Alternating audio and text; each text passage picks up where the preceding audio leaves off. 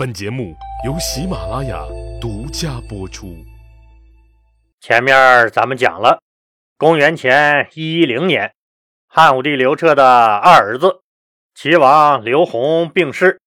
二十年后，公元前九一年，老大太子刘据又身陷五谷之祸，兵败自杀。时隔三十多年，大汉帝国的太子之位。终于空了出来。作为老三的燕王刘旦，熬死了前面的两个哥哥，貌似成为了大汉帝国的第一顺位继承人。满以为能有机会当太子、当皇帝的燕王刘旦，结果却被老爹各种厌恶、各种打压。老刘头这个虎爹一发威，刘旦这个熊孩子着实消停了几年。郁闷的刘旦，这好不容易又判死了老爹，可朝廷来诏书了，上面说他最小的弟弟八岁的刘福陵继承皇帝大位，霍光同志被任命为大汉帝国的首席执行官。这一下子，燕王刘旦怒了：“我哪点不比那个小屁孩刘福陵强？再说了，你霍光一个小秘书。”怎么上的位？肯定是你们忽悠了我们家老爷子了，这可不行！明明皇位就是我的，我得和你们好好掰扯掰扯。于是，当刘彻驾崩，刘弗陵继位的盖有皇帝玉玺的诏书送到他燕国时，刘旦一看，那就恨得牙痒痒。死了老爹的刘旦不仅不哭丧。还决定给刘福陵和霍光找点茬。经过苦思冥想，刘旦终于找到了一个理由。于是他到处跟人说：“我看这次中央红头文件上那个玉玺盖的章，比以前文件上的章明显小一圈。”本着一丝不苟的精神，刘旦做出了一个大胆的推断：这个玉玺是假的。肯定是长安发生了啥变故，有人假传圣旨，所以他不承认老爹让小崽子刘福陵继位的诏书是老爹的真正意思，认为这一切都是假的，是朝廷里个别人操纵的结果。于是他派出寿西长、孙纵之、王儒三个手下，火速赶往长安。以询问祭奠老爹刘彻葬礼的礼仪为借口，秘密刺探朝廷的政治动向。可那仨货到了长安，晃了一大圈娱乐场所没少去，差旅费也没少花。可打听来打听去，也没整出个所以然来。燕王刘旦急眼了，他固执地认为，小逼崽子刘弗陵能上位。就是朝中那几个大臣操纵的结果。于是他派人到长安上书，请求在各个郡国设立老爹汉武帝刘彻的宗庙。咱们知道，这宗庙设计自古就是政权的根本象征，是皇权传承的关键证明。过去总管子孙后代叫做香火，就是指必须是正根男丁传人。才有资格去祭祀祖先，断了男丁，祖宗们在底下就算断供了，那可就太可怜了，没有钱花了。可你刘旦嚷嚷着要满世界设宗庙，你是啥意思？你想祭奠你爹，你有那资格吗？你也配？你拿人家刘弗陵小刘皇帝当什么了？这是人家刘弗陵独有的权利，只有人家刘弗陵才有资格在国家层面上祭祀祖宗。你自己想祭祀想哭，你就躲被窝里哭去，谁拦着你了？你可别整这一出。汉武帝刘彻老刘头在位时，霍光虽然只能当秘书，但是跟在大佬身边摸爬滚打了一辈子。政治水平也是高山仰止的，给大神当狗不意味着捏死个小蚂蚁不是易如反掌。只不过那时候霍光刚刚上位不久，正在忙活自己的队伍建设和国家未来的发展问题，所以他不打算，或者说根本就懒得和刘旦这种人计较。于是，他给了刘旦一个大台阶，赐钱三十万，并给刘旦增加了一万三千户的食邑。霍光的意思很明确：“我说王爷呀，您踏踏实实的在封国享福吧，别折腾了。”可是，刘旦同学那显然没有霍光同志想象的那么高尚的思想觉悟，在接到朝廷的赏赐后。他一边伸手拿钱，一边骂娘：“本来皇位就应该是我的，我还需要别人的什么狗屁赏赐吗？”看着愤怒的燕王刘旦，有马屁精就趁机拱火。燕国的郎中陈轸等人就愤愤不平地对刘旦说：“大王，您失去皇位继承权，您只能起来抗争。”坐着不动，那肯定是得不到的。大王，您一旦起兵，燕国之内，即使是女人，也都会奋臂追随大王您的。经这么一忽悠，本来就不甘心，现在又被程轸等人弄得热血沸腾的刘旦，心思就更加活泛了。他开始秘密筹划。并暗中联络中山哀王之子刘长和齐孝王的孙子刘哲等人，准备造反。为了显示自己的政治正确性，刘旦还谎称自己有老爹汉武帝刘彻当年给自己下的一封密诏，允许他掌握其封国内各级官吏的任免权，整顿封国的军队，以防备天下有大的变数。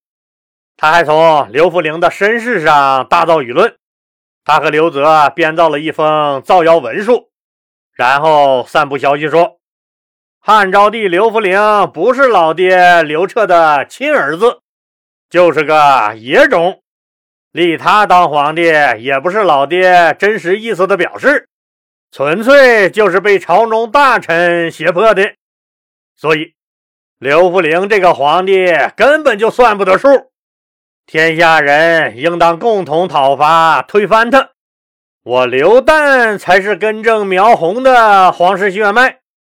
舆论造好以后，刘旦和刘哲等派人到各个郡国广为宣传，以动摇百姓之心。刘旦的这个行为，在大汉帝国内部造成了很坏的政治影响。随后，刘旦和刘哲等人又订立了攻守同盟。约定好了起兵造反的时间以后，就各自回去分头准备了。刘旦在燕国积极行动了起来，招揽燕国各地奸邪亡命之徒，征敛民间的铜铁来打造铠甲兵器，又多次检阅和演练燕国的军队，目的就是训练士兵和马匹的协调作战能力，还以打猎的名义。大规模的征调老百姓进行演训，目的当然是要把这些老百姓训练为预备役和民兵。等到两边一开打，这批人就可以直接上战场了。刘旦也俨然以未来的皇帝自居，时不时亲自出外阅兵不说，还使用天子仪仗，并且把身边的近臣的官职全改名为侍中。我们知道，皇帝的随从才能叫侍中呢。刘旦这么一改，瞬间确实高大上了不少，简直就是第二个中央政府，一时风光无限。至此，燕王刘旦膨胀到了巅峰，牛逼到了极致。那是什么让燕王刘旦这个在《汉书》和《资治通鉴》里？被说成是能言善辩、广有谋略的智慧蛋，变成了现在的膨胀蛋呢？是别人的吹捧，是天下舍我其谁的错觉，是自认为自己有的那点本事。这就是我们常说的，能量大了，但见识没跟上。真以为自己的那点本事就能拿捏霍光，拿捏整个大汉朝了？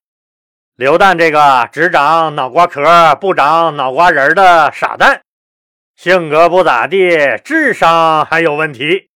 所有人都知道造反需要极其周密的积累和部署，可你刘旦手里啥都没有呢，就天天嘚瑟的，好像就怕全世界不知道你要造反似的，始终都把自己的欲望挂在嘴边上。他想当皇帝，他想篡位，他把他的所有想法全都没干呢，就都挂在了嘴头子上。他认为他大张旗鼓地宣扬自己是大汉朝第一顺位继承人，大家就会拥护他。他认为他质疑玉玺不对劲儿，怀疑是权臣阴谋拥立的刘弗陵，就可以团结起广大人民群众，一起帮自己去干那灭九族的造反营生。再看他找的合作伙伴，什么中山哀王之子刘长。和齐孝王的孙子刘哲，这两个都是啥人呢？别人都资产上亿了，这俩人给他们爷爷上坟都烧不起一个亿，他们自己都是落魄失势的小可怜在大汉朝里根本就没啥存在感，更别说实力了。你说你们跟着瞎折腾个啥劲儿？赶紧洗洗睡吧！可他们偏不。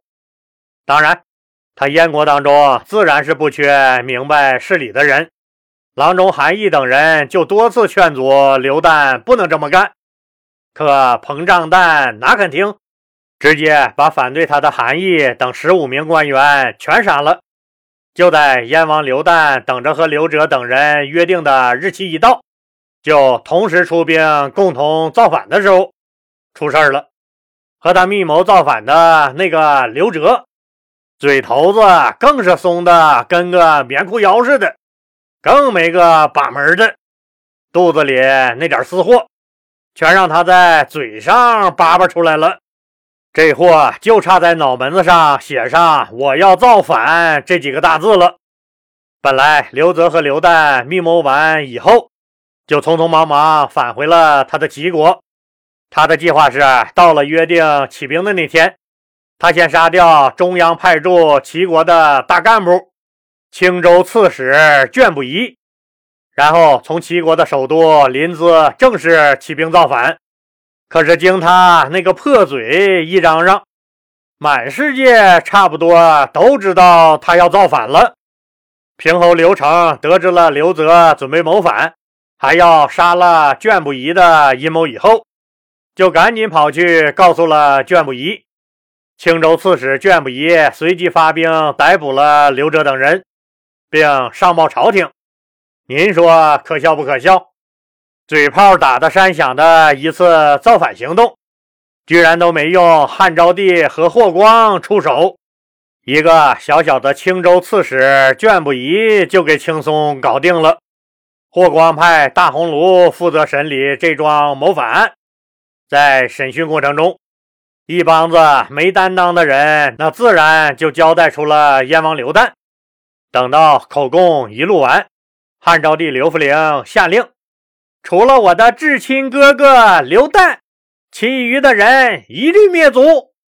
于是，所有涉案人员，除了匪首燕王刘旦以外，全部被灭族，独独留下了刘旦一条命。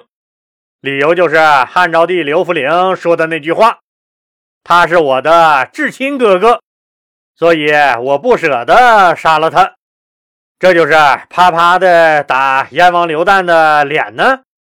你刘旦不是说我刘弗陵不是汉武帝刘彻的亲儿子吗？可是你看，你犯了谋反这种滔天大罪，我刘福陵却因为你是我的亲哥哥而赦免了你。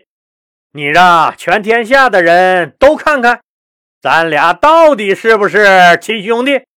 我到底是不是刘老爹的亲儿子？啥叫政治智慧？这就是。就从这一点上来说，刘旦和霍光差的就不是一星半点儿。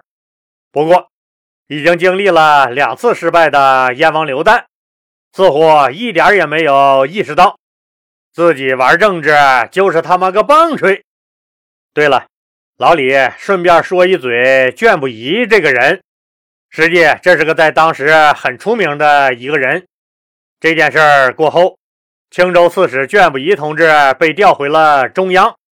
出任首都长安特别市的市长，一下子从地方官升任为京官，而且还是大京官。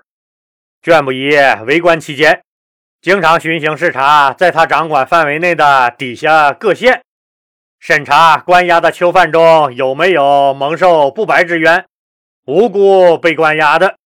巡视完毕后，卷不疑一回到家。他的老妈妈每次都会问他有没有给受冤枉的人平反呢？救活了多少人？如果卷不疑说今天平反的人挺多，也放了不少被冤枉的人，他的老母亲就会非常高兴，还会在吃饭时给卷不疑夹菜。而如果卷不疑回答今天没有平反的人出狱，他的老妈妈就会非常生气，不但不给儿子夹菜了，老太太甚至自己都气得吃不下饭去了。因此，卷不疑在做官期间，虽然执法严厉，但却并不残忍冷酷，官吏和老百姓对他的威信都很敬服。好了，今天咱就说到这儿吧，谢谢大家。老李希望听友朋友们动动您发财的小手，继续给老李的节目点红心和转发到朋友圈、微博、头条、QQ 等社交媒体上，让更多的人都能听到老李讲的故事。当然，如果条件允许的话，老李很希望听友们都能加入老李的西米团，不但能享受收费节目免费听和超前听等七大权益，还能被老李添加为好友。